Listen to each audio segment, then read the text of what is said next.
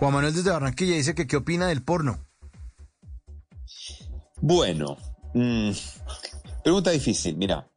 Eh, una cosa es qué opino, otra cosa es qué veo yo como terapeuta. ¿Qué opino del porno? O sea, como una opinión personal, es una de tantas formas de estimulación sexual que puede haber. Quizás la más conocida, la más popularizada, la más divulgada, la primera que le echamos mano.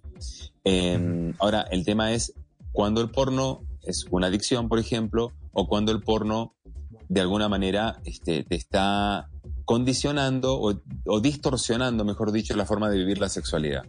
El problema no es el porno, el problema es que veamos el porno y creamos que el sexo de las personas reales es como tienen sexo los actores y actrices porno, que finalmente es ciencia ficción. Eso no es sexo, es sexo real. Están, claro. Están fingiendo, sí. Bueno, están fingiendo, hay efectos de cámara, hay edición y además también hay que reconocer que son personas que este, tienen ciertas quizás capacidades o habilidades o anatomías que les permiten este, justamente hacer ese trabajo, porque no, digamos, no cualquiera tiene la capacidad para, frente a una cámara, desnudarse y tener sexo con, otra persona, así haya aspectos fingidos o, o, exagerados con él. Entonces, me parece que todo en su justa medida.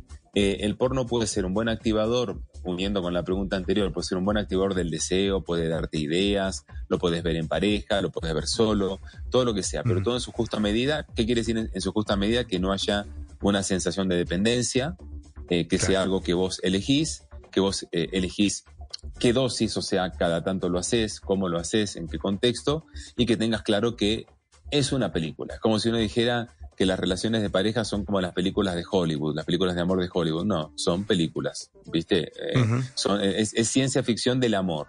La pornografía es ciencia ficción del sexo. Y nosotros somos personas reales con sentimientos reales y con un desempeño real. Es muy distinto. Más preguntas en nuestra línea 316-692-5274.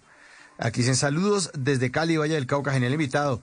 Dice, porque la pareja dice algunas veces, yo no tengo ganas, pero súbase y diviértase. Eso escribe, estoy leyendo lo que escriben los oyentes. sí, sí, sí, literal, literalmente. Vos sabés que fuera del, fuera del chiste, eh, fuera del chiste, a ver, cuando es una situación recurrente, em, vos hacerlo sin ganas, eh, no sé si la pareja será mujer, será hombre, no importa, hacerlo sin ganas, en algún momento puede funcionar que ahí no tengo muchas ganas, pero hay gente que dice, te presto el cuerpo un ratito, hay gente que lo dice así. Cuando es una situación recurrente, termina generando mucha frustración de lado y lado.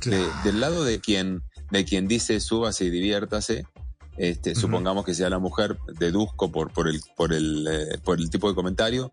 Eh, es una situación frustrante porque al no tener ganas no estás bien lubricada, en algún momento te duele, te molesta, eh, sentís que tu pareja te, trata como un objeto, sentís cosas que, que la verdad no están buenas y son eh, desagradables y que aparte alimentan la falta de deseo.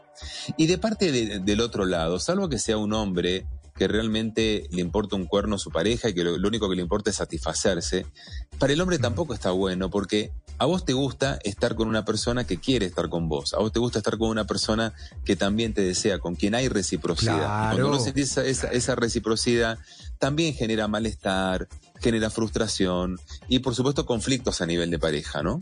Entonces, bueno, creo que es algo que yo personalmente no, no estimulo en, las parejas, o sea, eh, tampoco te digo que tienen que tener exactamente las mismas ganas o el mismo nivel de deseo, no, pero bueno, por lo menos que haya una intención de pasarla bien de parte de los dos y de compartir un momento de placer que sea realmente mutuo. Si no, el sexo no tiene sentido. En las noches la única que no se cansa es la lengua.